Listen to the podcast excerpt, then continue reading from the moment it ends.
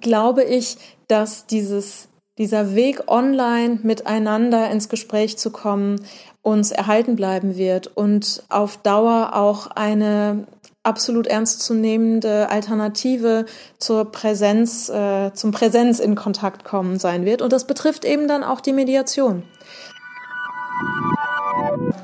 Herzlich willkommen zum Podcast Gut durch die Zeit, der Podcast rund um Mediation, Konfliktcoaching und Organisationsberatung. Ein Podcast von Inkofema.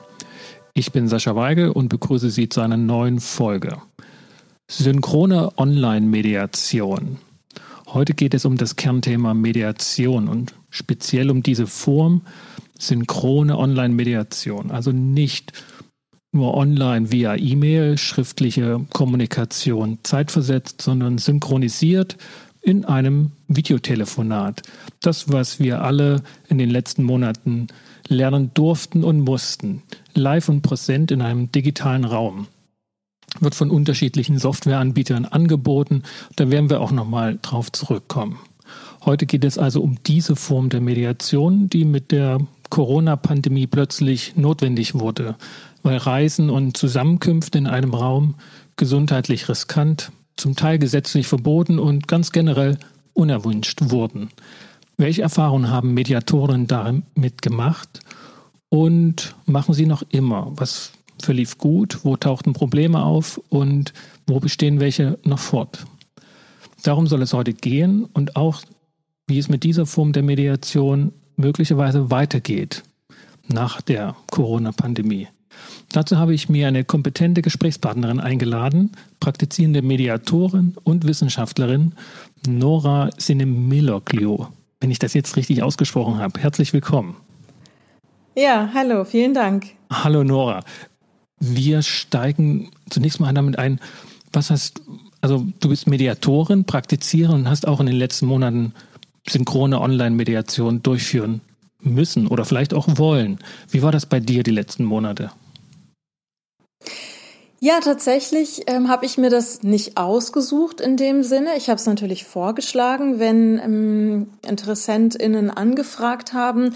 Und äh, oft war es einfach der einzige Weg, um eine Mediation auch möglich zu machen. Und ähm, ich habe so festgestellt, dass im Verlauf der Monate tatsächlich auch der Widerstand gegen dieses Format immer mehr geschwunden ist. Und das liegt sicherlich daran, dass alle, wir alle, viel mehr Erfahrung mit diesem Online-Raum haben und unsere Berührungsängste weniger geworden sind und das einfach so ein Stück weit zu einer Normalität geworden ist. Mhm. Und wie, wie hast du gestartet damit? Warst du eher erfreut darüber? Also nicht nur jetzt im Sinne von, okay, ich muss jetzt auch nicht mehr reisen und dergleichen, sondern ähm, war das für dich schon vorher auch bekannt? Konntest du mit digitalisierten Technologien schon vorher ähm, umgehen und hast es angeboten und das war nicht gewollt und dann ging es plötzlich los? Oder was war dein Ausgangspunkt? Also tatsächlich habe ich vorher keine Online-Mediation angeboten. Ich wusste darum, aber es war einfach nichts, was in meinem Arbeitsalltag notwendig geworden war. Und dann haben wir im Rahmen des ersten Lockdowns von der Viadrina Masterstudiengang Mediation und Konfliktmanagement unsere Module, unsere Seminare zwangsläufig auch auf Online-Formate umstellen müssen und haben uns auch sehr intensiv mit der Frage danach beschäftigt, wie Online-Mediation aussehen kann, haben dazu auch ein Seminarkonzept entwickelt und haben also über Online-Mediation, zu Online-Mediation gelehrt. Und im Prinzip ist parallel dazu ein, ein Markt entstanden von Mediantinnen und Medianten, die eben nicht mehr warten konnten, die unbedingt diesen Konflikt, in dem sie sich befanden, durch einen Dritten, eine Dritte ähm, mediieren lassen wollten. Und das ging dann nur online. Und so sind wir alle auch ziemlich schnell in die Praxis gekommen. Ich persönlich bin schon ziemlich lange auch mit digitalen Formaten und Austausch ähm, konfrontiert und beschäftigt. Ich mache das schon, weil ich einfach mich viel im Ausland und Inland bewegt habe und mit ganz verschiedenen Kolleginnen und ähm, GesprächspartnerInnen zu tun habe. Aber eine Mediation als solche online habe ich bis dahin noch nicht angeboten. Insofern ist da die Pandemie, der Lockdown für uns auch ja eine, eine Chance gewesen, ein ganz neues Format für uns zu etablieren. Genau, bei diesem Seminar hatten wir uns ja auch kennengelernt, wo wir uns ausgetauscht hatten, wo auch ich viel gelernt habe über diese digitale Vorgehensweise, wo wir auch gleich dazu kommen werden, die Vorbereitungen und, und Durchführung einer solchen Mediation. Ähm, aber vielleicht zunächst nochmal auch zu dir in, du sagtest, ne, du arbeitest viel mit, ähm, mit interkulturellen ähm, Klienten zusammen, Mediantinnen zusammen. Äh, vielleicht nochmal so, was, in welchem Kontext agierst du als Mediatorin, als Unterstützungspartner, dass wir uns ein Bild machen können, ja. wie das ausschaut? Also ich bin eigentlich studierte Ethnologin und Arabistin und habe selber auch einen bikulturellen Hintergrund. Mein Vater kommt aus der Türkei und insofern bin ich schon immer irgendwie mit anderen Kulturen, Kulturkreisen beschäftigt gewesen, in Kontakt gewesen und das hat mich einfach auch beruflich sehr interessiert und ich spreche verschiedenste Sprachen, deswegen ähm, kann ich Mediation auch in anderen Sprachen anbieten, in Englisch und Französisch, in Türkisch und das lag dann natürlich nahe, das dann eben den entsprechenden ähm, Personengruppen auch anzubieten. Und es fasziniert mich einfach auch mit diesen Personengruppen zu arbeiten, weil ich sie auch ähm, so kenne, also aus ihrem, ähm, in ihren eigenen Ländern kennengelernt habe. Ich habe viel im Ausland gelebt und insofern bin ich so ein bisschen spezialisiert auf interkulturelle Settings. Und zum anderen ist tatsächlich Online-Mediation jetzt etwas geworden, ähm, wo ich ähm, mich schon so ein bisschen wie ein Fisch im Wasser fühle, ähm, weil einfach ganz viel online gelaufen ist in der letzten Zeit. Und weil ähm, gerade auch, ähm, so ist mein Eindruck, jüngere äh, MediantInnen dieses, ähm, diesen Online-Raum als ganz natürlichen Raum wahr und annehmen. Und deswegen das auch ja einfach ganz normaler Raum sein wird, in dem wir auch zukünftig immer mehr mediieren werden, denke ich. Ja, das für, für diese Bereiche scheint ja auch diese synchrone Online-Mediation, also ne, in einem Videotelefonat zeitgleich, wenn auch nur zweidimensional, aber agieren und kommunizieren zu können, ein echter Gesprächsöffner zu sein und auch Konfliktbearbeitungsraum zu werden, weil sich einfach nicht lohnt über Ländergrenzen hinweg, also nicht immer für jeden lohnt, ähm, dann den, den Gesprächsbedarf auch unmittelbar zu, ja, auszuleben, sondern das einfach dann äh, schnell und, und, und kostengünstig digital ähm, das zu besprechen, was es zu besprechen gilt. Ich, also ne, da ist es ja prädestiniert und äh, mit dieser Entwicklung der letzten Monate auch wirklich ähm, vielen Bevölkerungsgruppen also näher gekommen. Ähm, Absolut. Absolut. Ja, kann ich nur, kann ich nur total unterstützen, ja. Ja, also merkst du das auch, ne, also weil du sagtest ja, dass du auch, äh, also dass ja dein Hauptarbeitsgebiet auch ist, interkulturelle ähm, Konfliktbearbeitung oder Unterstützung, dass da jetzt dieser, ähm, dass es wie, wie eine ähm, Erleichterung ist, auch diese schwierigen Konflikte Gespräche anzugehen und dass es auch stärker genutzt wird? Oder ist das noch so ein bisschen verhalten? Ähm, du meinst, ob die ähm, also ob durch dieses Online, äh, die, diese Online-Verfügbarkeit von Mediation ähm, Mediation mehr genutzt wird? Oder? Genau, in diesem Bereich. Also ich, ich zum Beispiel, ich habe eher erlebt in den letzten Monaten, dass diejenigen auf Online-Mediation umgestiegen sind, bei dem der, denen der Druck einfach groß war. Die mussten einfach Lösungen finden. Ähm, aber konnte mir jetzt vorstellen, da zielte so meine Frage hin, ob jetzt vielleicht auch welche erst auf die Idee kommen und sagen, Mensch, also wenn jetzt der Kollege XY auch äh, da mit Zoom und Co. vertraut ist, da will ich jetzt mit dem reden, weil das liegt mir schon lange auf der Seele, auch wenn ich jetzt nicht auf die Idee kommen würde, dahin zu fahren.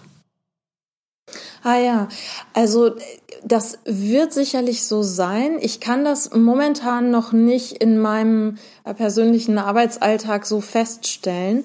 Dafür ist, glaube ich, einfach noch zu wenig Zeit ähm, ins Land gegangen. Aber tatsächlich hatte ich ähm, jetzt auch eine Mediation in den letzten Monaten, wo äh, die gestartet ist, als die eine Konfliktpartei noch äh, im EU-Ausland in diesem Fall war und die andere Person äh, hier vor Ort in Berlin war. Und es war, also die Anfrage kam und es war ganz klar, wir starten das so schnell wie möglich, unabhängig davon. Also die Frage, wer sich zu dem Zeitpunkt wo befand, die wurde gar nicht mehr gestellt, weil es so klar war, dass man natürlich auch das Ganze online starten kann oder auch online weiterführen kann. Also es stand überhaupt nicht mehr im Mittelpunkt die Frage, hm, und wie machen wir das dann? Und ist das dann komisch, dass wir erst online und vielleicht später in Präsenz? Also es ist so eine ganz neue Selbstverständlichkeit entstanden und das ist schon interessant. Ja, ja, das, das kann ich auch feststellen. Also ich hatte jetzt in den letzten Monaten ähm, die Arbeit speziell mit einem IT-Team gehabt und für die ist das ja ähnlich, wie du das vorhin sagtest, für junge Leute ähm, auch völlig normal, ähm, digital zu arbeiten und sich digital auseinanderzusetzen, zu kommunizieren. Und für die war das auch völlig klar, ähm, dass das digital durchgeführt werden kann. Ich hatte damit am Anfang eher meine Bedenken gehabt. Ähm, mhm. Und, und erst so ein bisschen doch einfach die Not dieser Klärungsarbeit, dass das jetzt dran war, hat mich dann überzeugt, das Risiko, was ich gesehen hatte, einzugehen. Ne, dass einfach nicht drei Dimensionen da sind, dass nicht eine Unmittelbarkeit da ist, ähm, wo ich eben auch am Anfang gedacht habe, ähm, auf Dinge dann reagieren zu können, die im Digitalen nicht möglich waren oder gewesen wären. Und das hat sich, ja. Es hat sich nicht so bestätigt. Also ist nicht ganz ohne Probleme, da können wir auch gleich nochmal dazu kommen. Aber ähm, es ging erstaunlich gut und, und da habe ich auch eine äh, persönlich da auch eine, eine steile Lernkurve hinlegen dürfen beim praktischen Medi Mediieren. Ja, das ist interessant. Ne? Also ich finde auch, äh, das sind so die Erfahrungen, die auch äh, andere, die ich von anderen Kolleginnen und Kollegen kenne. So, es geht erstaunlich gut, genauso wie du das gerade gesagt hast. Es ist immer so ein Überraschungsmoment. Ne? So wow, es geht ja irgendwie doch. Also man hat es sich, man stellt es sich oft viel komplizierter und und irgendwie unnatürlicher vor, als es dann am Ende doch ist. Und das ist, das ist wirklich erstaunlich. Und ich glaube, wir sind da wirklich erst am Anfang ähm, von der Entwicklung. Also ich meine, jetzt wird ja schon darüber gesprochen, wie dann in Zukunft wir uns vielleicht zu Videokonferenzen mit unseren Hologrammen zusammenschalten und dann wirklich in einem Raum zusammenkommen. Also momentan, äh, ich glaube, wenn wir in 10, 20 Jahren auf diesen Zeitraum zurückgucken, dann werden wir schmunzeln, ähnlich wie wenn wir heute nach, in, in der Zeit zurückschauen und denken, wow, wie das damals war mit dem Internet und so. Das war ja süß. Und äh, insofern ähm, ist da, glaube ich, auch noch ganz, ganz viel Entwicklungspotenzial. Aber da sprechen wir ja vielleicht auch noch drüber. Genau, wir, wir kommen nochmal auf, auf die Zukunft zurück. Ähm, das verschiebt man noch ein bisschen in die Zukunft. Ich habe gestern erst dazu einen Vortrag gehalten, wie Mediation ausschauen könnte und was da in Entwicklung, da, da trifft das nochmal genau hin. Lass uns mal zu den konkreten Vorbereitungen kommen, also so zu einem Ablauf, ne? Vorbereitungen dann während der Sitzungen selbst, während der Mediationsgespräche und vielleicht auch was an Nachbereitung hinzukommt. Ähm, für mich war es so, dass die Vorbereitungsarbeit intensiver wurde. Ich habe den Eindruck gehabt, ich muss viel mehr vorher machen, um dann eine gute Mediation mhm. durchzuführen, als ich das in ähm, Live-Präsenzveranstaltungen ähm, gehabt hatte. Was, was ist deine Erfahrung mit, mit der Vorbereitungszeit und Vorbereitungsarbeiten, die anstehen?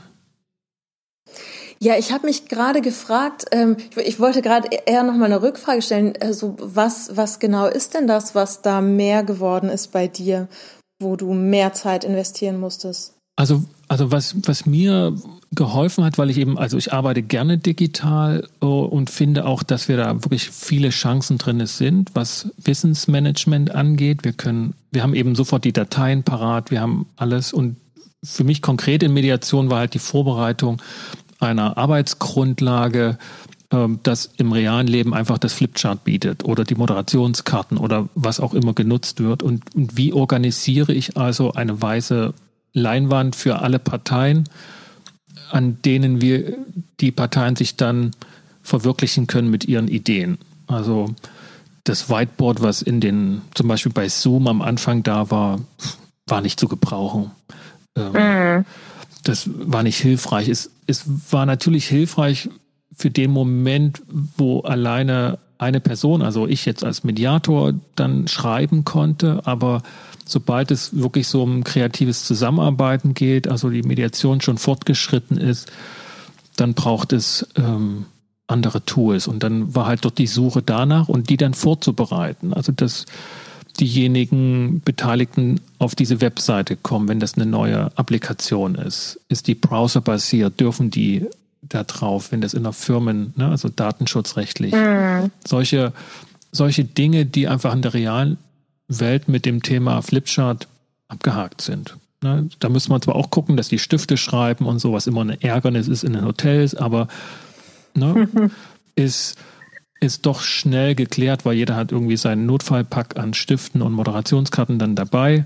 Also ich habe das zumindest immer dann dabei gehabt und oder auch heute noch. Aber hier gilt es dann doch, diese Daten stärker vorzubereiten und aufzubereiten. Ja, das ist interessant, wie du das beschreibst. Ich musste gerade so dran denken, ähm, wie das ist, wenn man in eine neue Wohnung zieht oder wenn man auch so übergangsweise irgendwie mal für ein paar Wochen von woanders aus arbeitet, da muss man sich ja Routinen neu erarbeiten. Ne? Also wenn man zu Hause Vergleich. irgendwie ja, also wenn man zu Hause morgens aufsteht, dann in die Küche geht, da sitzt jeder Handgriff. Ne? Man weiß, wo der Teebeutel ist oder der Kaffee. Man äh, weiß genau, ähm, wie weit der Abstand zwischen Wasserkocher und, und Spülbecken ist und so weiter. Und das passiert so nebenher. Und wenn man irgendwie auch in einer Ferienwohnung ist oder so, dann muss man erstmal, Moment, wo habe ich das jetzt eingeordnet? Wo ist hier der Kaffee und wo sind die Gläser? Also so diese ganzen ähm, Handgriffe, die müssen neu eingeübt werden. Und das, das braucht ein bisschen Zeit. Das muss man sich wieder neu zur Routine Routine machen. Und mein Eindruck ist, das, was du gerade so beschrieben hast, das sind Dinge, die auch zu einer Routine werden, je länger wir das machen. Zumindest ging es mir so. Also ich bin auch noch nicht völlig drin. Ne? Ich habe auch äh, mehr die Handgriffe noch sitzen, ähm, wenn ich in, ins Büro gehe und dann da meine Stifte ans Flipchart lege und so. Klar.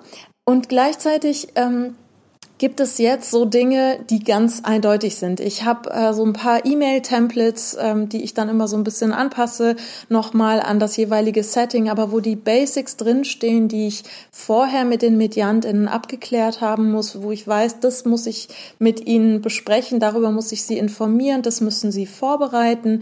Ähm, ich weiß genau, welche Punkte auf dieser Checkliste abzuhaken sind für mich, damit ich gut starten kann. Ich weiß, wie mein Start in der ersten Session aussehen muss, welche Dinge nochmal abgefragt werden müssen. Also so diese ganzen Dinge, die wir eigentlich ja auch in einer Präsenzmediation, die wir lange geübt haben, die wir auch in der Ausbildung gelernt haben, was alles zu beachten ist, damit wir einen guten, einen sicheren Raum schaffen, damit hier ein Konflikt bearbeitet werden kann. Und ich glaube, dass das letztlich eine Frage der Zeit ist und letztlich ist uns, die wir Online-Mediationen anbieten, die Sache sehr leicht gemacht worden durch den Lockdown. Also wenn wir der ganzen katastrophalen Lage ein bisschen was äh, Positives abgewinnen wollen, ne, dann sind, also sind alle Menschen gerade gehen durch eine äh, Digitalisierungsschulung durch. Ne? Wir müssen nicht mehr erklären, was ist Zoom. Mittlerweile müssen wir auch nicht mehr erklären, dass äh, alle den, also wenn man zu mehreren in einem Raum ist, wie bitte? Ja, Breakout Sessions, genau. Was ist das? Wie funktioniert das? Dass man die Mikros eher ausmacht. Ne? Also das sind so so Etiketten und so Umgangsformen, die man jetzt irgendwie teilweise noch explizit benennen muss, die aber immer mehr ja, zur Normalität werden. Und das ist ja irgendwie auch was Spannendes, oder? Ich weiß nicht, wie du das erlebst in deinen Mediationen, aber man muss ja irgendwie ähm, so Gesprächsregeln etablieren. Das machen wir ja sowieso in der Mediation. Ne? Wie gehen wir miteinander um? Lassen wir uns ausreden? Was machen wir, wenn uns was auf der Seele brennt? Und das Gleiche müssen wir im Online-Raum machen. Und das müssen wir noch mal mehr, weil wir als Gesellschaft, als soziale Wesen in diesem Online-Raum miteinander noch nicht so viel Erfahrung haben. Und all das kommt zusammen und all das wird mit der Routine im Laufe der Zeit weniger. Genau, genau. Also das sehe ich, das sehe ich auch so, dass die Routinen gebildet werden und dass wir schon auch äh, die ersten Erfahrungen gemacht haben, schon jetzt mehrere Wochen, dass andere diese Routinen gebildet haben, genauso wie wir. Also dass eben ja. ne, das Unmuten, dass das klar ist. Das ist heute nur noch ein kleiner Schmunzler, wenn man das vergessen hat. Es ist nicht mehr, du musst das erklären und der andere oder dann per. Ich, am Anfang habe ich das teilweise per, S, per SMS schreiben müssen, also auch im Privaten dann äh, mit der Familie. Du bist ausgeschaltet mit dem Mikro. Ne? Also dass das überhaupt als steuerbare Elemente erlebt wird, das, das kennt heute jeder.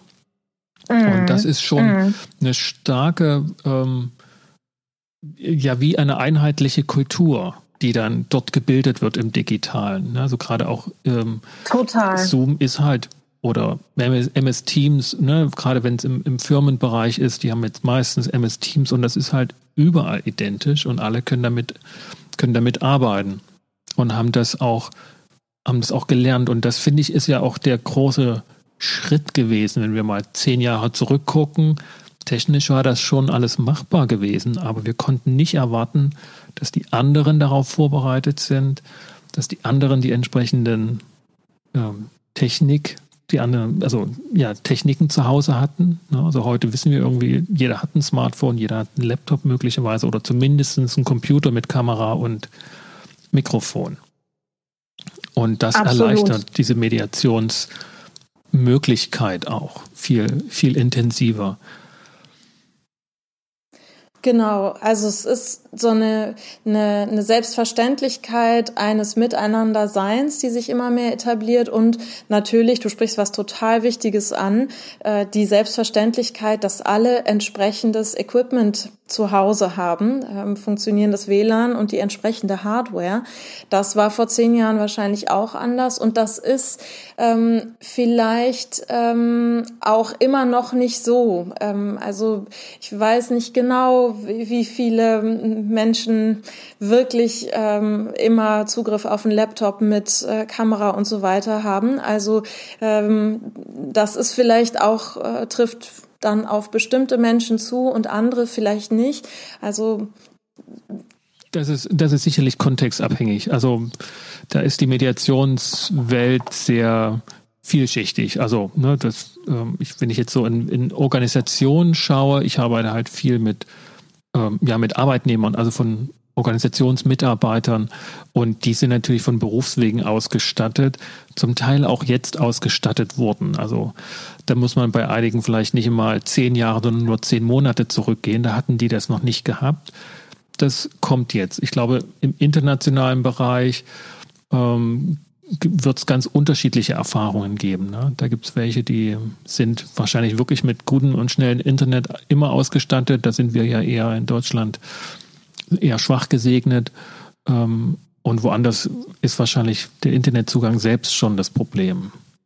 Mm, absolut, ja.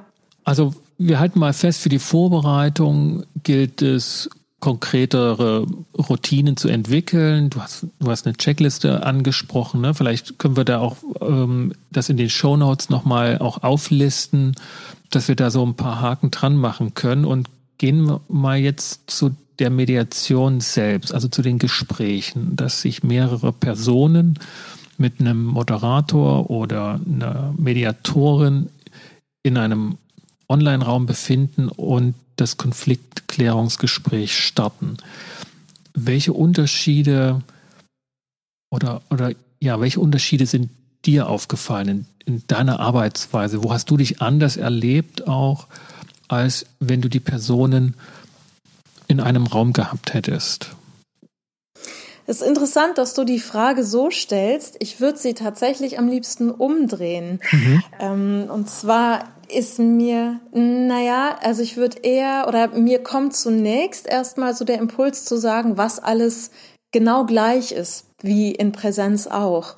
Das ist so ein bisschen, äh, glaube ich, auch meine meine Message oder das, was ich für mich so mitnehme oder so wie ich das erlebe. Ich erlebe es eher als eine typische Mediation und ich erlebe mich als Mediatorin genau wie im Präsenzraum mit so ein paar Extras und so ein paar Specials. Mhm. Und ich habe äh, letztens Ja, ich, ich habe, ähm, vielleicht kann ich noch so ein bisschen so einen größeren Rahmen zeichnen. Ich habe letztens in einem Seminar oder für ein Seminar habe ich das noch mal ein bisschen ähm, so zusammengefasst und bin so auf ähm, drei größere Punkte gekommen, ähm, die wichtig sind im virtuellen Raum. Und äh, ich kann die ja mal nennen. Ähm, das eine, was für mich sehr zentral ist, ist so eine Sicherheit zu schaffen und Störungen zu reduzieren. Also dass sich die Parteien in diesem Online-Raum wohlfühlen, sicher fühlen und das Gefühl haben, so hier, hier kann ich mich äußern, hier kann ich über dieses wahnsinnige Ding, was da zwischen uns steht, sprechen. Und Dazu gehört natürlich eben als Mediatorin, als Mediator Störungen zu reduzieren, technischer Art oder sonstiger Art. Ne? Das können eben auch, äh, wenn sich Parteien unwohl fühlen, dann muss ich irgendwie dafür sorgen, dass sie sich, äh, dass sie in so einen Wohlfühlraum kommen, wo sie sich öffnen können. Das wäre so das eine. Und das nächste wäre ein Vertrauen herzustellen und zwar ähm, in dreierlei Hinsicht. Also ein Vertrauen in dieses besondere Setting und dann ineinander, weil die andere Person ist ja irgendwie weit weg. Und äh, ich, ich brauche da ein besonderes Vertrauen, auch ein Vertrauen darin, dass die nicht irgendwie was aufzeichnet, dass da niemand mehr unterm Tisch sitzt und mithört oder wie auch immer. Und dann auch in sich selbst, dass man Vertrauen hat, dass ich, also dass man in diesem Raum selber mh, mm, der besonders ist, dass man da äh, für sich gut einstehen kann, dass man sein Anliegen gut präsentieren kann. Also so dieses Vertrauensthema als zweites und als drittes ganz besonders nochmal das in Kontakt gelangen und in Interaktion gelangen und bleiben. Ähm, ganz zentral in der Online-Mediation, ne, weil da, da ein intensiver Blick, äh, der macht nicht so viel wie im Offline-Setting, weil dieser Blick, was weiß ich, äh, wo der hingeht, ne? Oder wie die andere Person den auffasst, wenn ich ganz konzentriert blicke. Ähm, ich muss mir andere Dinge ausdenken äh, und und äh, um zu zeigen, dass ich aufmerksam dranbleibe. Und das ist in der Regel, indem ich äh, mehr in Kontakt bin über das Sprechen. Und diese drei Punkte eigentlich, wenn ich das noch kurz sagen darf, ähm, die sind natürlich sehr besonders wichtig für dieses Online-Setting. Aber eigentlich, let's face it, sind sie genauso zentral und machen genauso zentral unsere Arbeit als Mediatorinnen und Mediatoren aus, wie ähm, im Offline, äh, also wie im Offline-Setting, wie im Präsenz-Setting. Das ist der Kern unserer Arbeit, dieses in Kontakt gelangen und bleiben, Vertrauen herstellen, einen sicheren Rahmen schaffen. Und das steht halt unter einem besonderen Stern in diesem virtuellen Raum. So, das ist so mein Rahmen irgendwie und der hat sich nicht geändert im virtuellen Raum. Ich muss da ein bisschen mit anderen Techniken irgendwie ran, um das umsetzen zu können. Aber im Grunde mache ich meine Arbeit als Mediatorin. Oder würdest du das, wenn, wenn du, wenn ich das jetzt so erzähle, würdest du sagen, ja? Also das, das ist gleich, die Aufgabe ist gleich geblieben. Das sehe ich, das sehe ich genauso, ne? Diesen, diesen Raum des Vertrauens oder des, des Mutes, ne, dass man sich was zutrauen kann, äh, zu schaffen. Und, und, der, und es muss halt kontextbedingt äh, durchgeführt werden und geht eben nicht so wie in einem, wie in einem realen, wie in einer Räumlichkeit, dass man das einfach in dieser Form machen kann, sondern es muss angepasst sein an die digitale Welt. Und da finde ich die, den Dreischritt hilfreich, zu gucken, was schafft Vertrauen für die, also vor, vor etwaigen Störungen? Was schafft Sicherheit? Ähm, datenschutzrechtliche Aspekte, ne? Vertraulichkeitsaspekte. Was schafft Vertrauen zueinander? Und, und Vertrauen zu sich selbst, jetzt als Mediatorin genannt, ne? dass, ähm, dass wir frei agieren können, denn uns muss es wie in jedem Helferberuf gut gehen in der Mediation, ansonsten können wir nicht, können wir nicht wirklich unterstützend wirken wenn wir selber verunsichert nur auf einem Bein hinken, dann, dann ist Unterstützung von unserer Seite nicht sehr glaubwürdig. Ja, tatsächlich war mein Punkt noch auf die MediantInnen gerichtet, also dass die Vertrauen in sich selbst haben, ihr Anliegen da vorzubringen. Aber tatsächlich sprichst du auch was total Wichtiges an. Wir müssen natürlich auch als Mediatorinnen und Mediatoren immer gucken, was brauche ich eigentlich, damit ich durch dieses, äh, diese Session führen kann, damit ich die Konfliktparteien gut begleiten kann. Und das ist genauso zentral wie, äh, wie das Vertrauen der Parteien in sich, ineinander und in das Setting. Ja, also ich greife mal den Punkt Vertraulichkeit auf, so auf dem wir uns ein bisschen vertiefen können. Ne? Das war zumindest in, in den Mediationen, die ich durchgeführt hatte, ähm, ein besonderer Punkt, der immer viel Aufmerksamkeit auf sich zog zu Beginn und der zum Teil schlichtweg auch ähm, nicht mehr nicht mehr anders wurde. Also wenn ich jetzt zum Beispiel, hatte ich ja vorhin schon genannt, ne, das Tool Zoom, das sehr frühzeitig sehr bekannt wurde. Ähm, und es war eine frühe Nachricht, ähm, dass das datenschutzrechtlich kompliziert ist und nicht äh, vertrauenswürdig. Dann ging durch die Organisation die Order durch die Flure darf nicht genutzt werden, vor allen Dingen auch in Verwaltungsorganisationen, mit denen ich gearbeitet hatte. Und das ist dann irgendwann angekommen und war und ist, glaube ich, bis heute ein, ein, ein nicht mehr wegzudiskutierender Fakt, dass Zoom nicht erlaubt ist, weil nicht datenschutzrechtlich sicher, ob schon die schon längst vieles geändert hatten von den Punkten, die dazu geführt haben. Aber ähm, da gab es dann kein, keine angepasste Nachregelung, Neujustierung mehr. Ähm, zum Glück hat das Feld sich der, der, der ähm, gut funktionierenden Videotelefonat-Software-Anbieter ohnehin erweitert und man kann heute ein gutes Dutzend äh, sehr stabiler Software nutzen. Aber das ja. war ein großes Thema. Also was geschieht mit den Daten hier? Wie ist das mit dem Aufnehmen? Ähm, ähm, wie können wir überhaupt sicherstellen, dass es nicht mitgezeichnet wird, weil es, wir, wir können es ja gar nicht sicherstellen. Wir konnten es schon nicht in der Offline-Welt sicherstellen. Absolut. Das, genau. Ne, der, der berühmte Varoufakis-Fall in Griechenland, der ehemalige Finanzminister, der einfach auch die Gespräche, die in einem Raum stattgefunden hat, einfach aufgezeichnet hat mit seinem iPhone. Und das, das ist, war schon vorher nie sicher, aber es war also zumindest bei mir nie ein Thema gewesen in Mediation. Ich habe nie einen Medianten ja. früher gehabt, der gesagt hat, also ich möchte hier ansprechen, dass keine Diktiergeräte mitlaufen. Ja, und das ist doch total interessant, oder? Also ich, ich finde, das macht uns ähm, oder das, das wirft eine interessante Frage auf. Also erstens, du sagst genau das Richtige aus meiner Sicht. Diese absolute, hundertprozentige Vertraulichkeit, die ist schlicht nicht herstellbar. Also ich weiß nicht, man müsste die Taschen der Konfliktparteien durchsuchen und gucken, ob da noch ein Zweithandy oder ein Diktiergerät oder irgendwo eine Wanze versteckt ist, ne, um es wirklich irgendwie 100 pro auszuschließen.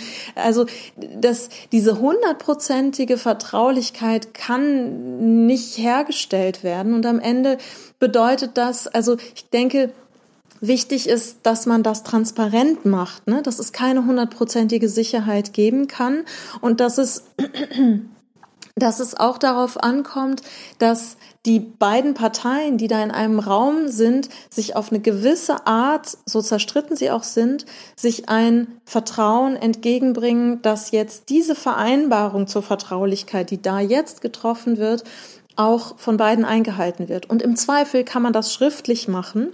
Und dann kann man im Zweifel, wenn äh, da dann das Gefühl hat oder man Beweise vorliegen hat, dass sich daran nicht gehalten wurde, ne, kann man dagegen vorgehen. Aber also das, ne, da bewegen wir uns jetzt schon wieder in, in einem Rahmen. Also man, man braucht, glaube ich, das ist total wichtig, ein, ein, Grundvertrauen in das Setting und in die andere Konfliktpartei, dass sie ähnlich wie man selbst bereit ist, hier in einem Rahmen vertraulich Dinge zu besprechen.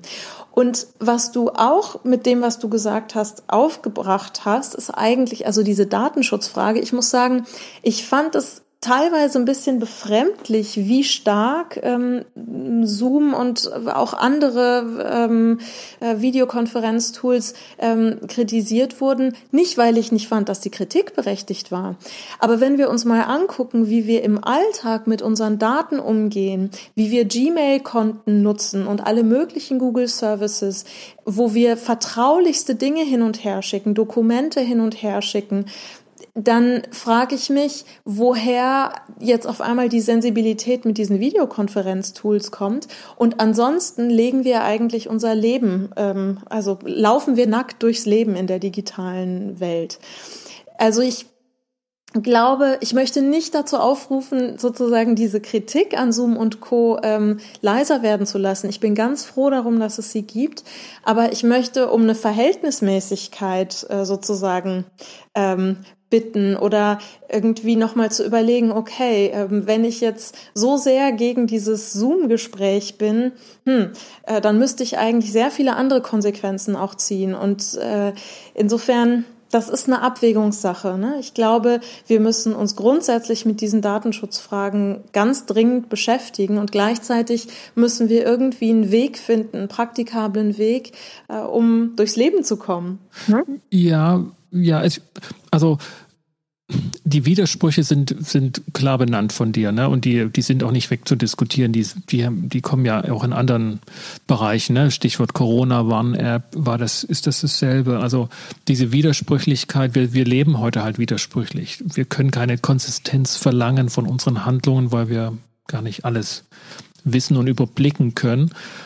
Aber wir legen halt in der Mediation das, den Aufmerksamkeitsfokus direkt drauf. Das macht ja Facebook Absolut. nicht oder, oder WhatsApp oder wer auch immer dann da gefragt wird, sondern wir legen den, den Fokus drauf und sagen, das ist eine wichtige Bedingung und damit machen wir es einerseits als Mediatorinnen zum Thema und ich würde auch so weit gehen, zumindest ist das, wo es sich für mich dann schlüssig wird, es ist nicht so sehr das Thema Datenschutz, was dort die Personen dazu treibt, dass sie das zum Thema machen, sondern es ist ein, ein Signal dafür, dass ihnen klar ist, wenn ich mich hier an den Tisch setze, will ich diesen Konflikt bearbeiten. Und das heißt auch, ich bin bereit, mich da zu einigen. Und das ist in dem Moment am Anfang eben unter starken Vorbehalten, weil es so unglaubwürdig ist, so schwer vorstellbar, dass ich mich mit dem jetzt einige was ja monatelang nicht funktioniert hat oder jahrelang nicht. Und den Parteien ist eigentlich ein Signal dafür, dass denen klar ist, was sie hier tun, dass sie, dass sie ähm, auf, eine, auf eine starke Veränderung im eigenen Leben und Organisieren des Alltags mit dieser Konfliktperson einfach drauf zusteuern. Wo auch sicherlich deutlich wird, ich muss einen Kompromiss eingehen. Ich werde sicherlich nicht alles das so bekommen, wie ich es gern hätte, zumal mir das gar nicht klar ist. Vielen Konfliktparteien ist ja auch nicht wirklich klar, was soll sich denn ändern, sondern das ergibt sich ja dann erst im Gespräch. Also ich lege da eher so den, den, den, das Ohr hin, dass das eher ein Signal ist, die wissen, was sie hier tun. Nicht im Detail, aber in der Bedeutung. Und da ja. ist das ein willkommener Aspekt. Und er ist ja auch hier in unserer Kultur zumindest oder in unserer Gesellschaft ähm, erlaubter Punkt, bei dem wir auf den Tisch klopfen dürfen. Datenschutz, da, da stehen alle stramm, da darf man auch nicht dagegen diskutieren. Und wer sagt, das ist jetzt widersprüchlich zu anderen Anwendungen und, und oder das ist auch gar nicht so schlimm, die wollen doch das gar nicht wissen eigentlich, da geht es um andere Dinge, der, der macht sich unglaubwürdig. Das stimmt, absolut. Also ich glaube, was total wichtig ist, also das war jetzt vorhin so ein bisschen äh, auf einer Metaebene nochmal gesprochen für die Mediation selbst, ist natürlich total wichtig, Bedenken ernst zu nehmen und letztlich also zum einen transparent zu machen, ähm, welche Problematiken gibt es eventuell datenschutzrechtlich und dann gegebenenfalls auch selbst als Mediatorin, als Mediator die Flexibilität an den Tag zu legen, zu sagen, ich lasse mich gerne ein auf das Videotool, was Sie sie nutzen möchten. Und das mag eins, was die firmenintern genutzt wird, sein. Das kann ähm, eine Open Source Software sein oder äh, was weiß ich, Jitsi, Big Blue Button, äh, die auf äh, Servern laufen, wo klar ist, wo, ähm, wo die stehen. Ne? Also ich denke, diese Flexibilität muss unbedingt sein und egal wie, also wirklich im Mediationssetting ist völlig egal, ob die Bedenken aus unserer Sicht jetzt äh, relevant oder übertrieben oder äh, ne, sind, sondern das ist einfach nur wichtig, dass die MediantInnen den Rahmen bekommen, den sie brauchen. Ganz klar. Ja, das sehe ich auch so. Das ist, und, und von der Warte her ist es häufig, äh, wie sagt man, ein Lackmustest für die. Ne? Ist das hier wirklich so ein gutes Verfahren? Kann ich mich hier wirklich ja. drauf einlassen? Da geht es nicht so sehr um den Datenschutz, weil, ne, weil wenn man das genauer anguckt, ist klar, dass das Widersprüche mit sich bringt, sondern es geht darum, welche ernst genommen, wie weit wird das, was hier behauptet wird, auch realisiert und daher ist es ein wichtiger Punkt, klar, und da gibt es auch keinen kein drum, drum herum oder drüber weg. Wir müssen ein Verfahren anbieten, das ähm, datenschutzrechtlich, vertraulichkeitsrechtlich ähm, fest ist ne, und, und stabil. Absolut. Ja. Ja, beziehungsweise eins, was für die MediantInnen akzeptabel ist. Ne? Also dann, das kann datenschutzrechtlich problematisch sein und die können trotzdem sagen, juhu, finden wir super, genau damit möchten wir es machen. Ne? Mhm. Vielleicht noch ein Aspekt für diese Situation während der Mediation. Ähm, ist es für dich oder, oder hast du gute Erfahrungen damit gemacht, eine zweite Applikation, also so ein Whiteboard oder eine andere Möglichkeit des äh, Bearbeitens, dann auch inhaltlicher Art zu nutzen? Oder, oder nutzt du gerne die Anwendungen, ähm, die die Software direkt selbst zur Verfügung stellt? Oder, oder hast du eine ganz andere Methode, um Visualisierungen zu ermöglichen? Wie, wie gehst du damit um? Ja, das ist eine ganz interessante Frage, denn äh, du hast das vorhin ja auch schon erwähnt, als du über deine Vorbereitungen gesprochen hast. Es gibt ja wahnsinnig viele Möglichkeiten zu visualisieren und in, in so einer Mediation auch die Anliegen der Parteien schön äh, plastisch darzustellen und mit äh, digitalen äh, Moderationskärtchen, die man äh, wunderbar hin und her schieben kann. Mm, tatsächlich, ich finde das sehr spannend und stelle fest in meiner eigenen Mediationspraxis, dass es sehr aufwendig ist, äh, das parallel zum Gespräch zu handeln und zu, herzustellen. Und es ist für mich eher ablenkend und ist etwas, was ich ähm, maximal nochmal im Nachgang erstelle, um vielleicht auch ein komplexes, ähm, also komplexe Themensammlungen nochmal ein bisschen aufzudröseln und nochmal ähm, zur Verfügung zu stellen zum Beginn einer nächsten Sitzung, zu sagen, gucken Sie mal, also eine das mitlaufende Dokumentation sozusagen. Ja, genau. Und um nochmal so auf einen Blick zu sagen, gucken Sie, das ist das, was ich mitgenommen habe vom letzten Mal. Ähm, trifft es das? Und dann kann man mit einer fertig erstellten äh, Themenübersicht oder so nochmal arbeiten, was hin und her schieben. Aber es während der Mediation zu erstellen, ähm, das mache ich tatsächlich gar nicht, sondern äh, ich greife ganz klassisch in der Regel auf ein Word-Dokument zurück, wo ich einfach nur notiere und damit für alle sichtbar ist, was jetzt hier eigentlich, ähm, was bei mir angekommen ist und wo sie auch ganz, wo die MediantInnen ganz konkret sagen können, ja, genau das ist das, worüber ich sprechen möchte. Also Visualisierung ist, glaube ich, nicht weniger wichtig im Online-Raum als im Offline-Raum, ganz im Gegenteil. Aber ich tendiere dazu, das so simpel wie möglich zu halten und mache auch die Erfahrung, dass es viel mehr nicht braucht. Ähm, und, und, und dieses Word-Dokument, aber das, das ähm, teilst du auch mit sozusagen über die verschiedenen Funktionen, sodass alle sehen, was du darauf schreibst. Genau, Ganz genau. Also das ist dann ein geteiltes Word-Dokument, wo alle sehen in Echtzeit, was ich da drauf schreibe. Und das handle ich dann genauso wie ein Flipchart in einer Präsenzmediation, wo ich also mich erst rückversichere, ist es das oder ist es jenes. Und wenn klar ist, was aufs Flipchart soll oder aufs Word-Dokument, dann schreibe ich es auf und versichere mich auch nochmal, dass das so korrekt dort steht. Und das sieht nicht hübsch aus, ähm, aber es erfüllt tatsächlich seinen Zweck. Und wie gesagt, ich habe es auch schon so gemacht, dass ich so eine komplexe Themenzusammenstellung nochmal für mich aufbereitet habe in so einem Board, äh, so einem Whiteboard, nicht in einem Zoom-Whiteboard, das finde ich ganz fürchterlich, weil man damit nicht so viel, ähm, also da kann man nicht gut schreiben, sondern mit so einem externen Tool und das dann nochmal mit den MediantInnen durchgesprochen habe und wir dann da gut rumschieben konnten. Ne? Da musste man nicht von Grund auf erstellen. Aber ich glaube, das muss jeder und jede so ein bisschen für sich ausprobieren. Ne? Manche mögen vielleicht auch gern analog im Hintergrund mit einer echten Flipchart ähm, visualisieren oder mit einer Dokumentenkamera so, so einen Zettel abfilmen, auf dem man die Themen oder äh, Dinge mitschreibt, die da gerade ähm, mitgeschrieben werden äh, müssen oder eine Vereinbarung.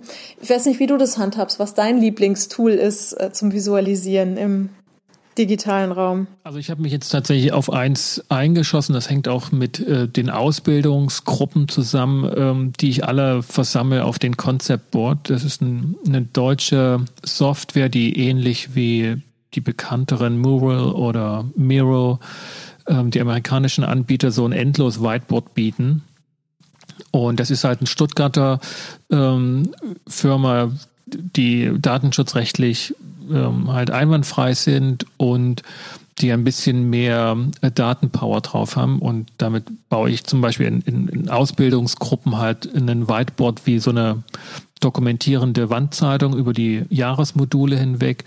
Und für ja. Mediation ist es halt schnell möglich, dort Gäste hinzuzuholen, die steuern das über den Browser an. Und da muss ich halt sicherstellen, dass die Parteien möglichst zwei Bildschirme haben und dass sie das halt miteinander bauen kann. Mittlerweile lässt sich auch direkt über dieses Tool das Videotelefonat führen. Die haben also eine integrierte Videotelefonat drin, wie das auch, ich glaube, Mural hat das, glaube ich, auch. Und, und dort lässt sich einfach gut arbeiten dann. Ähm, das mache okay. ich aber auch nur, wenn, wenn der Fall, so die Fallkonstellation, wenn es abschätzbar ist, aufwendiger, mehrere Einheiten und doch viel so organisatorische Themenstellung mit sich bringt. Also viele Personen beachtet werden müssen dergleichen, weil dann, dann braucht es so eine Visualisierung mit Grafiken. Und, und dann ja. ist das ein, also ein bewährtes, also für mich mittlerweile bewährtes Tool, mag ich, mag ich sehr, sehr gerne. Mhm. Genau. Mhm. Und ja, viele, also einige Firmen, die nutzen, also da ist halt das, ähm, das MS Teams drin und, und das, dort drin, wenn ich dann dort sozusagen als Gast zugeschalten wäre, werde, weil die halt ihre Firmenpolitik haben, dass es nur darüber geht, dann nutze ich die, die Dinge, die dort noch freigeschalten sind und die sind auch alle relativ, also die sind gut brauchbar.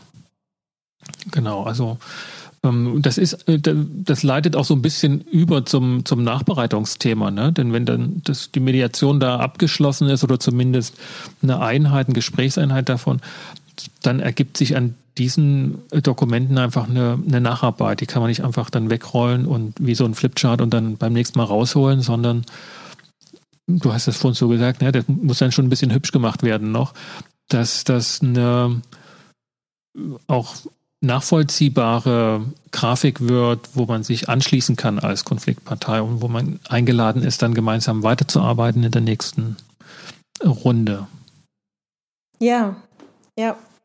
Absolut. Ich glaube, das kommt dann auch sehr darauf an, welche mm, Konfliktparteien einem da gegenüber sitzen, was die brauchen. Ne? Ob es sich um komplexe Team Prozesse handelt oder Teamkonflikte, ähm, ob es ein vielleicht auch komplexer Konflikt ist zwischen ähm, zwei, einem, einem ehemaligen Paar, das auseinandergeht oder ne, ob es manchmal beschränkt sich Visualisierung ja auch auf ähm, zwei Wörtchen, die auf einem Flipchart stehen und das reicht schon.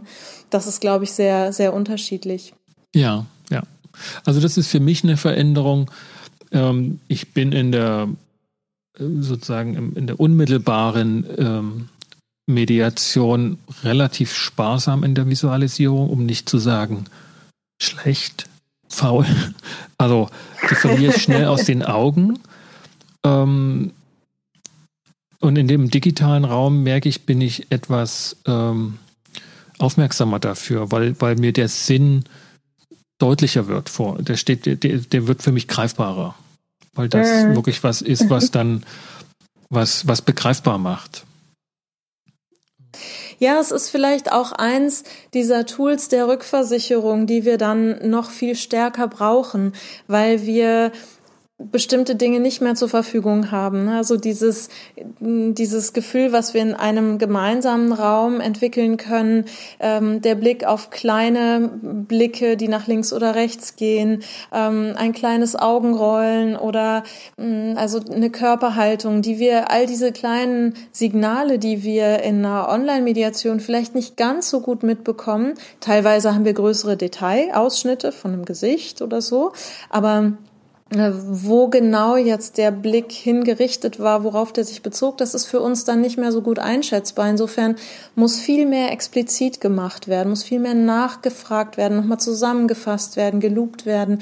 Und das Visualisieren ist ja auch eine Form des Lupens. Also normalerweise schreiben wir die Dinge auf, die wir gründlich gelupt und verstanden haben. Aber wenn das dann einmal ähm, da steht, dann ist es auch noch mal ein so das ist jetzt das, was ich verstanden habe, was Sie gesagt haben, was Ihr Anliegen ist oder Ihr Interesse oder Ihr Bedürfnis oder Ihr Thema, ähm, ist es auch wirklich so. Also es ist nochmal so ein Weg, ganz explizit zu benennen, was hier im Raum entstanden ist und auch die Möglichkeit, das nochmal zu korrigieren. Ne? Also das ist so Teil dieses in Kontakt gelangen und auch für sich selbst als äh, Mediator und Mediatorin eine Orientierung zu schaffen ob man gerade äh, richtig unterwegs ist, ne? ob es wirklich das ist.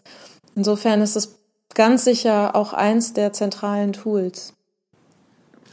Noah, lass uns noch ein paar Minuten drüber sinnieren, wohin die Reise gehen kann mit dieser synchronen Online-Mediation wir haben ja schon so ein bisschen angedeutet, dass es tatsächlich Konfliktfelder gibt, ähm, die dadurch überhaupt erst in die Möglichkeit kommen, drüber nachzudenken, da jetzt eine Mediation durchzuführen, weil vorher einfach der Aufwand zu groß war und es unvorstellbar war, jetzt für diesen Konflikt oder für ähm, in diese Situation dann sich zu einem Raum zu begeben und der wird jetzt digital zur Verfügung gestellt.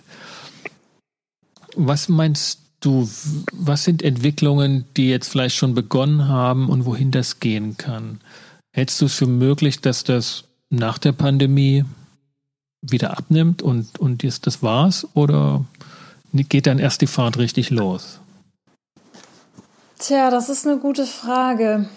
Also ich glaube nicht, dass das einfach wieder aufhört. Ich glaube, ähm, hier ist etwas in Gang gekommen, was ganz nachhaltig unser Zusammenarbeiten und Zusammenleben verändern wird.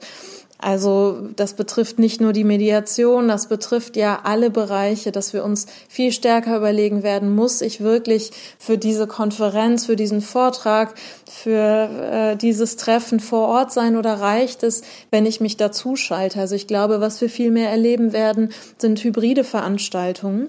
Und das ist ja etwas, worüber wir bisher noch gar nicht äh, so richtig gesprochen haben. Ne? Also eine hybride Mediation, äh, wo die eine Partei mit der Mediatorin, dem Mediator vor Ort zusammensitzt und die andere Partei ist dazu geschaltet. Ich kann mir vorstellen, dass diese hybriden Varianten definitiv zunehmen werden, insgesamt aber auch in der Mediation. Und dass grundsätzlich diese Möglichkeit, äh, dass dass wir alle verstanden haben, ja, online ist auch möglich, auch wenn die einen mehr, die anderen weniger noch fremdeln. Online ist auch ein ein Raum, in dem wir sozial interagieren können. Diese, dieses Wissen und diese Erkenntnis, die wird nicht weggehen. Und mit zunehmender Digitalisierung und mit zunehmender Mobilität und ich glaube auch mit zunehmendem Anspruch von uns allen an eine gewisse ja, ich will nicht sagen Gemütlichkeit, sondern einfach an eine Flexibilität, also von zu Hause arbeiten zu können. Ne? Stichwort Homeoffice, da hat sich ja jetzt auch äh, gesetzlich schon einiges getan und ich glaube, das wird nicht aufzuhalten sein. Ähm, glaube ich, dass dieses, dieser Weg online miteinander ins Gespräch zu kommen, uns erhalten bleiben wird und auf Dauer auch eine absolut ernstzunehmende Alternative zur Präsenz, äh, zum Präsenz in Kontakt kommen sein wird. Und das betrifft eben dann auch die Mediation. Mhm. Absolut. Ja, ja, ich, also den ergänzenden Charakter, den kann ich mir auch sehr gut vorstellen. Wenn ich so die Erfahrung nehme, der, der Wirtschaftsorganisationen, die international tätig waren, ja auch die letzten ja, 20, 30 Jahre, ähm, Firmeninhaber zum Beispiel in Übersee deutsche, deutsche Standorte übernommen haben, die haben das schon länger gehabt und ne, dass praktisch der, der oberste Boss per Videokonferenz zugeschaltet wurde und dann ja. haben die Leute hier vor Ort dann halt da gesessen. Also von dem Aspekt her glaube ich, ähm, wird die Erfahrung stärker werden, dass das Zusammenkommen und das Anreisen als wertschätzende Tätigkeit aufgewertet wird. Ähm, und halt online Besprechungen möglich sind und das ist auch sozusagen die Normalität. Aber das, da kommt er jetzt angereist oder da treffen wir uns in der Mediation in einem Raum. Das gibt dem Ganzen Wert und wird eine, wird eine kulturelle Aufwertung sein. Also damit wird die Bedeutung klarer. Und ich denke, dass für Mediation bedeutet das, dass ähm, das Zusammenkommen im Raum als Erfordernis, als Anspruch an die anderen bedeutet, mir ist es wichtig, dass ihr den Weg auf euch nehmt und ich nehme den auch auf mich. Also diese Differenz wird es sein, sodass bedeutsame Konflikte ähm, weiterhin in einem Raum stattfinden, wenn das möglich ist.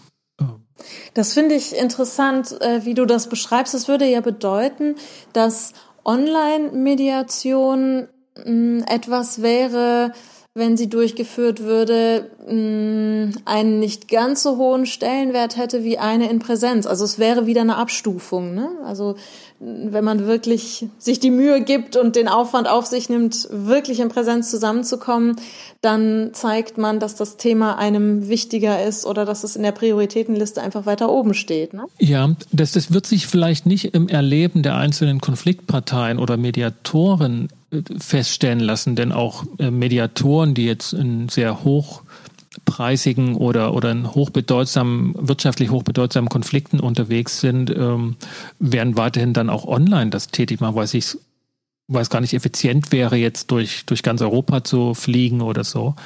Ähm, Im Coaching ist es ja ähnlich, dass das mehr und mehr auch online durchgeführt wird.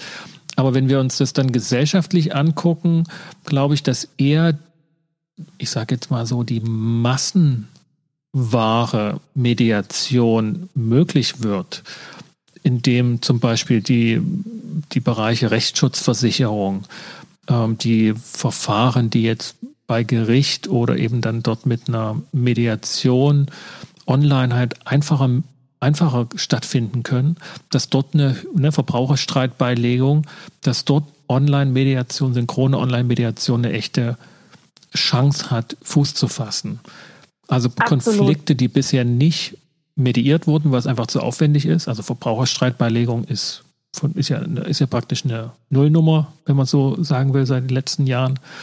Aber dort könnte es sein, dass mit dieser recht effizienten, preiswerten Methode der synchronen Online-Mediation ähm, diese Form der direkten Auseinandersetzung mit, einem, mit einer dritten Partei oder einem dritten Unterstützer ähm, ja, möglich wird.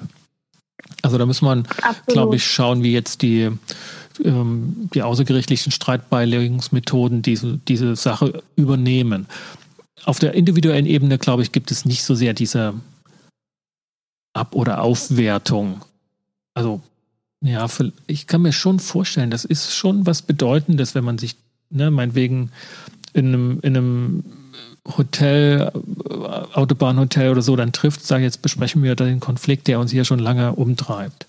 Das hat schon eine Aufwertung, als wenn man da jetzt einfach ein Videotelefonat einbaut. Ja, das wird interessant sein zu ähm, erforschen, wie das Erleben von Online- und Präsenzmediationen äh, unterschiedlich dann sein wird, wenn beides wirklich eine reale Option sein kann. Denn man kann sich ja auch vorstellen, dass wenn beide in derselben Stadt sind, auch dann ist es ja ein Aufwand, irgendwo hinzufahren extra. Ne? Und dann ähm, also dauert es insgesamt viel, viel länger und ist aufwendiger, als wenn man sich mal kurz ins Arbeitszimmer setzt und von dort den Rechner hochfährt und an einer Mediation teilnimmt. Also der, äh, man hat den doppelten Aufwand vermutlich in den allermeisten Fällen mindestens.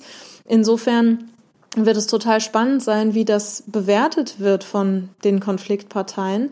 Und gleichzeitig teile ich absolut das, was du sagst. Ich glaube, dass die ähm, diese Erschließung des Online-Raums für das Zusammenkommen eine ganz, ganz große Chance und ein Katalysator sein wird für Mediation.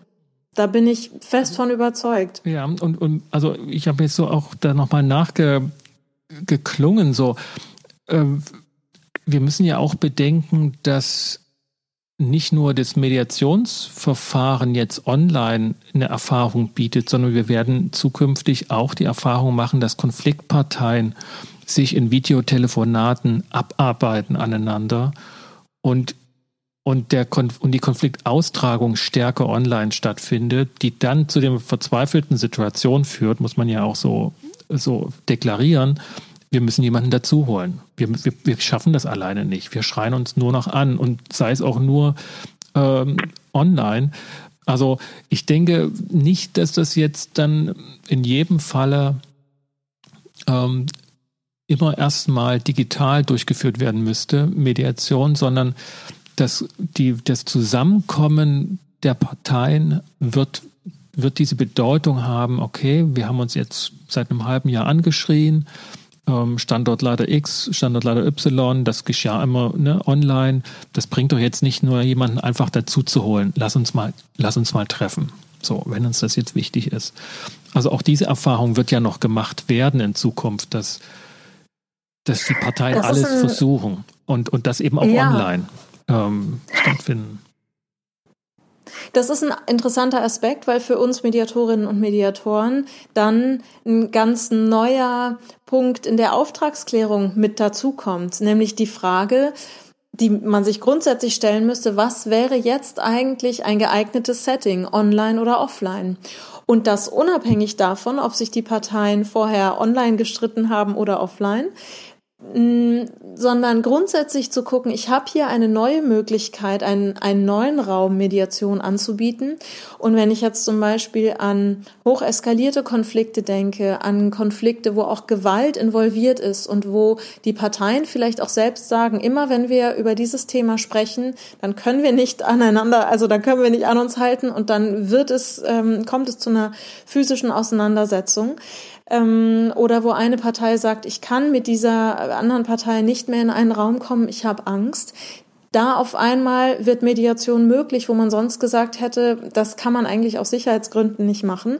Ähm, und mal das andere Extrem, also äh, es gibt Kolleginnen und Kollegen, die eben aus äh, internationalen Friedensmediationen berichten, dass da Konfliktparteien, äh, bewaffnete Konfliktparteien, die im bewaffneten Konflikt miteinander stehen, die würden nie miteinander an einen Tisch kommen.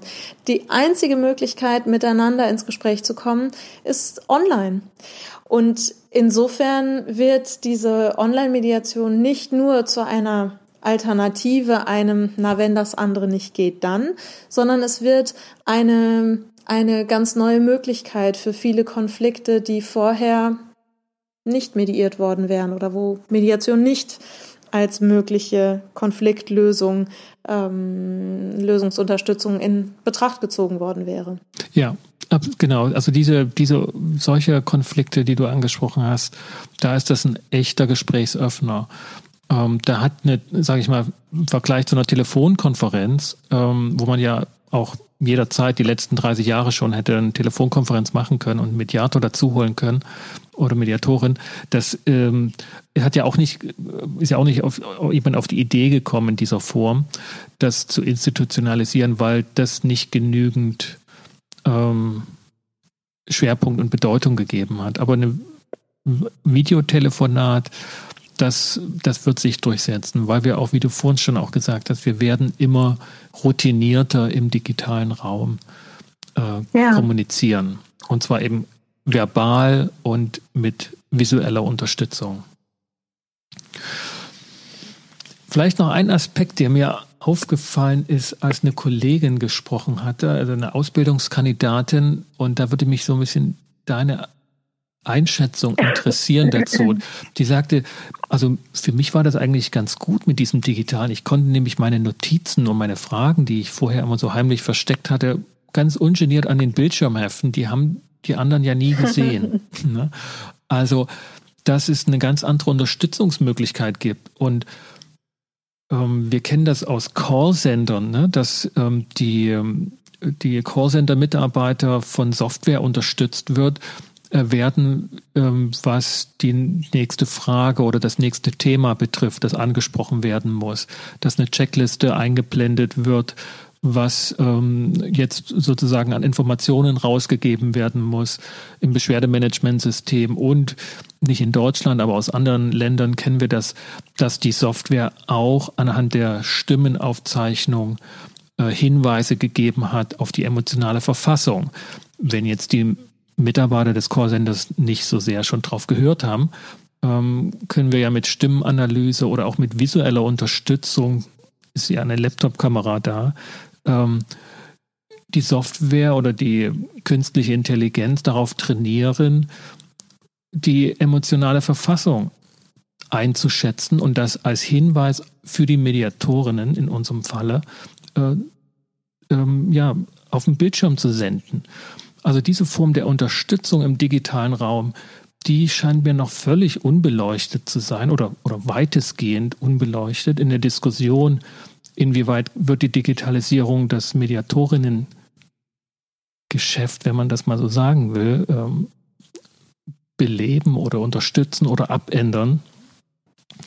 Ja. Was, was, hast du da für na, Ideen oder, oder was ist deine, deine Einschätzung zu dieser Form der Unterstützung und Veränderung, wenn wir mal davon ausgehen, dass es solche Software ja. geben könnte bald, oder? Also tatsächlich gehöre ich da wahrscheinlich so ein bisschen ähm, zu den SkeptikerInnen solcher Technologien, dass ich mir momentan gar nicht vorstellen kann, wie stark uns sowas unterstützen kann, wie sehr da wirklich Emotionen auch korrekt abgelesen werden können. Also ich sehe das sehr skeptisch, wobei ich, also ich bin da gerne bereit, mich eines Besseren belehren zu lassen, denn die Technologie schafft unglaubliche Dinge. Äh, und immer wieder, wenn wir ein paar Jahre zurückgucken, dann fassen wir uns an den Kopf und denken, wer hätte das gedacht? Ähm, ich glaube aber auch, ich bin mir gar nicht so sicher, ob wir das wirklich brauchen. Und vielleicht kann ich noch mal so einen Vergleich heranziehen. Ich hoffe, der, der, der passt. Also es gibt ja ähm, immer so diese Frage interkulturelle Kompetenzen. Brauchen wir die? Ähm, was ist das eigentlich? Und haben die Leute, die irgendwie von der anderen Kultur mehr wissen, haben die einen Vorsprung gegenüber denen, die nicht so viel wissen und äh, die nicht so richtig checken, was gerade los ist, weil sie nicht sofort einordnen können, was das jetzt bedeutet für eine Geste oder was dieser Satz bedeutet etc. Und die Frage ist ja, ja, wir wissen vielleicht nicht sofort, was mit etwas gemeint ist, aber wir sind ja aufmerksam, gerade als Mediatorinnen und Mediatoren. Wir wissen ja sofort, wenn wir was nicht verstanden haben und wir können nachfragen. Und das ist etwas, was wir ständig tun und was wir die ganze Zeit, das ist unsere Kernaufgabe, zu klären, was da gerade los ist, was da gerade für ein Gefühl ist, was da gerade für ein Interesse, für ein Bedürfnis, für ein Anliegen hintersteckt. Und dieses ähm, Neugierige und Fragende, diese Haltung, ich glaube, die ist alles, was wir brauchen, wenn wir uns unsicher sind, was da eigentlich gerade beim Gegenüber los ist. Und wenn uns diese Codes im digitalen Raum fehlen, glaube ich, weiß ich nicht, ob wir wirklich eine, eine, Software brauchen, die uns dann einblendet, wie sich die Partei gerade fühlt, wahrscheinlich zu 95 Prozent, sondern es äh, steht mir genauso gut das Mittel der Frage zur Verfügung ähm, und zu spiegeln, zu sagen, ich sehe, Sie haben jetzt gerade die Stirn gerunzelt und Sie haben jetzt in den letzten Minuten gar nicht mehr so viel gesagt. Was, was ist gerade bei Ihnen los? Was geht Ihnen durch den Kopf? Und das ist doch ein total starkes Mittel, viel stärker, als wenn ich sofort mehr oder weniger sicher sagen kann, ja, die fühlt sich gerade so, deswegen muss ich so reagieren. Es ist ja gerade das, was wir machen müssen, Dinge zu verbalisieren, nachzufragen, um es auch der anderen Partei zur Verfügung zu stellen und um es auch selbstklärend mit diesem selbstklärenden, ähm, äh, dieser selbstklärenden Intention für die Partei selbst, die manchmal ja selber nicht weiß, warum sie jetzt gerade die Stirn gerunzelt hat oder wie es ihr gerade geht. Die merkt nur, da ist irgendwie gerade eine Leere oder irgendwie findet sie das gerade alles blöd, aber warum eigentlich? Ne? Und dieser Dialog, den wir dann losspinnen, der führt ja dazu, dass dass eine Klärung zustande kommt. Und ich weiß nicht, ob mir dann wirklich so eine, so eine Software, die mir dann sagt, wie das Gegenüber sich da gerade fühlt, ob das dann so hilfreich ist oder vielleicht sogar den gegenteiligen Effekt hat, weil ich dann Dinge nicht mehr explizit mache. Hm, also da, da würde ich zwei Dinge mit in die Diskussion werfen. Also das eine ist, wir sind jetzt in der Mediation nicht in der Not, wie das zum Beispiel äh, in der Psychotherapie ist. Ne? Also in der Mediation haben wir zumindest hier in Deutschland, aber auch äh, in anderen Gesellschaften ist es so, dass sehr viele Mediatoren da sind, die nicht genügend Konfliktparteien ähm, oder was heißt, also die, ne, die sind nicht von der Arbeit überrollt. Ne? Die Mediation ist nicht so etwas, was so häufig beansprucht wird, dass die Mediatoren nicht wissen, wo ihnen der Kopf steht. Ähm, das ist in der Psychotherapie anders. Ähm, also ähm, psychotherapeutische Probleme sind weltweit existent und ausgebildete Psychotherapeuten gibt es zu wenig. Und dafür ist das ein riesen Not, also ist ein riesen Not und ein Problem und dafür gibt es auch mittlerweile Webanwendungen, wo sich Menschen ähm, äußern können, wo sie ihre Gefühls- und Gedankenwelt der Computer, dem, dem Device mitteilen können. Und sie kriegen dort ähm, ähm, psychotherapeutische, zumindest ähm, unterstützende Hilfe und Antwort. Und dort finden wir auch durchaus Anwendungen, die, die ganz ernsthaft sind und, und ernsthaft helfen können. Ähm, da können wir, also kann ich auch in, in den Shownotes nochmal noch mal ein, zwei Links reinsetzen. Und dort können wir, haben wir auch genügend Datenmaterial, weil halt Menschen mit ihren, nicht nur mit ihren Hunden reden, sondern die reden auch mit ihren Computern. Und das kann natürlich dann aufgezeichnet werden und gibt das Datenfutter, was so eine, was so eine künstliche Intelligenz braucht, um die Muster zu erkennen da drin und dann entsprechend antworten zu können. Und das ist in den Kinderschuhen, ist nicht ausgereift. In der Mediation haben wir diese Datenmengen nicht. Und deshalb, und wir haben nicht diese Not, das zusammenzuführen. Deshalb wird es da jetzt nicht sofort entsprechende Entwicklungen geben. Das, glaube ich, ist erstmal so der, der Punkt, ähm, wo wir da stehen in der, in, der, mhm. in der Mediation. Der andere Punkt ist, wir unterliegen als Mediatorinnen genauso wie alle anderen Menschen ähm, der Situation, dass wir nicht wahrnehmen können und wissen können, was wir nicht wahrnehmen und nicht wissen, was wir übersehen. Wir trainieren uns darauf und das machen wir in der Ausbildung und unserer Praxis immer wieder auf die Dinge Acht zu geben, die wir erfahrungsgemäß als wichtig sehen. Also Stirnrunzeln, Körpersprache, ähm, die ganzen Signale in der Stimme, in der Gestik, in der Mimik. Und wir bauen dort für uns ein, eine Komplexität auf. Also im Grunde genommen über unsere Ausbildung und Praxiserfahrung, Supervisionen, ähm, holen wir uns das Datenmaterial heran, dass wir unsere eigene Reaktion darauf steuern lernen, bewusst steuern lernen. Wir, wir sehen das ja nicht einfach so, sondern das müssen wir lernen. Und insoweit können wir gar nicht beurteilen, was wir nicht sehen. Und ne, jemand wie du, der interkulturell aufgewachsen, ausgebildet und arbeitend unterwegs ist, der sieht da natürlich viel mehr. Ja, wo, wo andere, wo auch meine einer das einfach übersehen wird und dem keine Bedeutung zumisst. Ich merke das aber auch gar nicht. Ich weiß aber, dass ich Dinge nicht sehe und ähm, dass ich sie übersehe. Und insoweit ist diese Kompetenz für, für, ähm, für Mediatoren auch ein, eine Sache, die ja gelernt werden muss. Und dafür brauchen wir Unterstützung. Und die holen wir momentan in unserer Vorbereitung, in unserer Ausbildung, in, in Trainings, in Workshops, in Fortbildungsseminaren. Aber ja. diejenigen bräuchten natürlich Unterstützung, wenn das eine Software noch zusätzlich gibt. Das heißt ja nicht, dass wir Mediatorinnen oder Callcenter-Mitarbeiterinnen das dann auch so sagen wie ein Roboter und nicht mehr eigenständig, intuitiv, kreativ agieren. Aber wir kriegen mehr Infos. Also ich stelle mir vor, ich sehe durch meine Kamera die Person, wie sie die Stirn runzelt oder die Aufmerksamkeit weglenkt, ihre Müdigkeit. Ich kriege das in der Stimme mit. Aber es wäre schon auch schön, wenn auf meinem Laptop so eine kleine Nachricht aufgeht und sagt, äh, also Puls von Kandidat A geht in die Höhe während du was sagst, Sascha.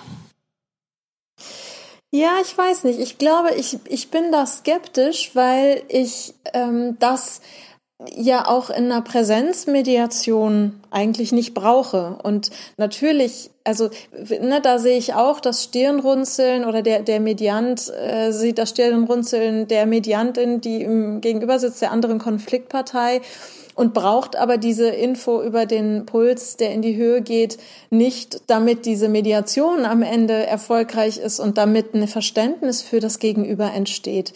Ich glaube, dass wir sehr gut auch im, im Offline, ach, im Online-Raum ohne diese Unterstützung zurechtkommen, weil es gerade interessant ist, wenn oder es ist ja unsere Aufgabe als Dritte in der Mediation, diese Dinge, die die andere Partei, Verzeihung, die die andere Partei nicht mitbekommt, zu explizieren und nachzuhaken und der Person auch selbst die Gelegenheit zu geben, zu formulieren, wie es ihr gerade geht.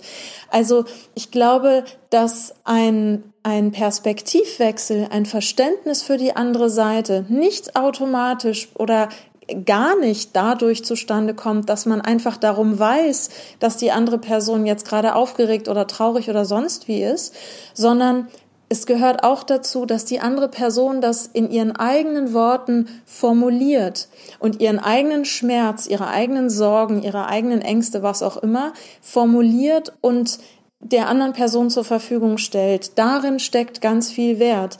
Ich bin das, deswegen. D'accord. Da bin ich völlig d'accord. Der Perspektivwechsel der Parteien kommt nicht durch Wissen zustande. Absolut, ja. Deswegen kann ich mir gerade noch, also das ist so der Grund für meine Skepsis. Ich kann mir gerade noch nicht vorstellen, wie uns das weiterhelfen soll, weder im Online-Raum, aber auch nicht im Offline-Raum. Das wäre ja auch vorstellbar, ne? Ist ja, ähm, warum sollen wir nicht offline jetzt alle irgendwie so kleine digitale Geräte über unsere Smartphones oder sonst wie immer mitgeteilt bekommen, wie es dem Gegenüber gerade geht? Ähm, also ich bin da einfach total skeptisch. Da fehlen, da fehlen uns tatsächlich die Werkzeuge. Aber was ja viele Mediatoren machen, die hängen sich ihre Gesprächsregeln oder ihre Phasenabläufe im, im Raum auf, ähm, um zu wissen, wo sie gerade dann stehen oder hin müssen mit den Parteien. Das sind ja auch derartige Unterstützungsvarianten. Also ich will damit sagen, das, was wir uns antrainieren, mühsam in der Ausbildung mit viel Aufwand, das wir dort auch durchaus Unterstützung während der Arbeit nehmen können, während wir praktisch arbeiten, so wie wir ja auch unsere Checklisten oder sonstiges mitnehmen können. Und dass im digitalen Raum das noch viel offensichtlicher ist, dass dort Hilfe möglich erscheint, weil wir mittlerweile Werkzeuge haben, digitale Applikationen, die das machen können, was wir erlernen, Menschen zu lesen.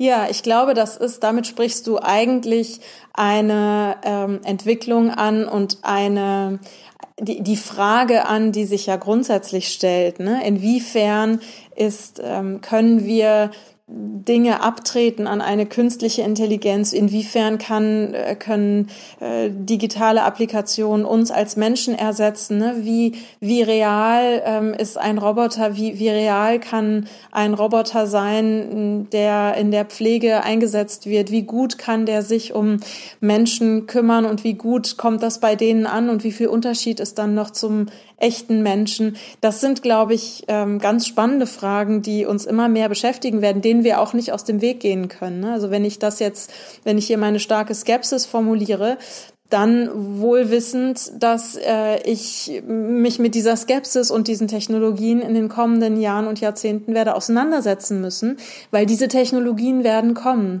Und äh, vielleicht gibt es aber ja auch andere Einsatzfelder oder Möglichkeiten, ähm, die uns jetzt noch gar nicht präsent sind, äh, wo tatsächlich ähm, eine gute Unterstützung auch ähm, ja, also genau. geboten werden kann. Ja, ne, dass wir das, zunächst mal dieses ähm, wirklich das, das Level von Unterstützung bieten, dass wir, dass wir da uns Unterstützung holen dürfen ähm, und noch gar nicht bei der Frage sind oder an dem Stand Punkt bin ich ersetzbar. Also da sind wir ja. Mediatoren auch ja noch gar nicht. Ne? Wir, wir wollen ja überhaupt erstmal aktiv werden ähm, auf der gesellschaftlichen Ebene.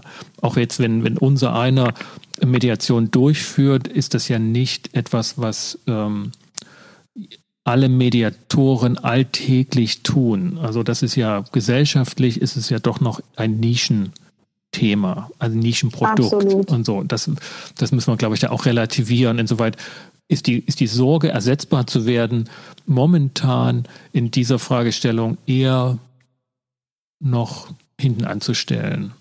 Aber ja, klar, das, das springt sofort immer mit auf. Das, also, das ist ein, ein Reflex, Total. der momentan einfach auch durch diese hochfliegenden ähm, Visionen oder, oder abartigen Ideen, was da kommt, ähm, sofort irgendwie ähm, uns alle irgendwie betrifft und, und angstmachend ist. Nora, das war hochinteressant und hat richtig Freude gemacht, mich mit dir zum, zu deinen Mediationserfahrungen, zu unseren Mediationserfahrungen zu reden. Wie online, synchrone Online-Mediation funktioniert, äh, mittlerweile sich da erste Routine aneignet und möchte mich dafür bedanken. Ja, vielen Dank meinerseits. Mir hat es auch super viel Spaß gemacht. Danke. Wenn Ihnen, liebe Zuhörerinnen und Zuhörer, diese Episode gefallen hat, dann hinterlassen Sie doch ein Feedback oder eine kleine Bewertung auf iTunes bzw. Apple Podcast, wo das geht. Und vergessen Sie auch nicht, Ihren Freunden und Kollegen Bescheid zu sagen, dass hier zu Mediation und Konfliktcoaching gepodcastet wird. Sie können diesen Podcast abonnieren. Wenn Sie es noch nicht getan haben, dann tun Sie es. Und schreiben Sie mir auch gerne eine E-Mail zu Fragen oder Anregungen oder auch Themen, die wir hier mal aufgreifen sollen. Für den Moment bedanke ich mich bei Ihnen, dass Sie wieder mit dabei waren. Und natürlich auch bei dir, Nora, dass du hier Gast im Podcast warst. Und ich wünsche dir ein gutes Weihnachten, eine besinnliche Zeit und einen guten Start ins neue Jahr. Vielen Dank, das wünsche ich dir und euren HörerInnen auch. Vielen Dank. Ja, absolut, danke dir. Super. Tschüss. Dann bis bald. Ciao.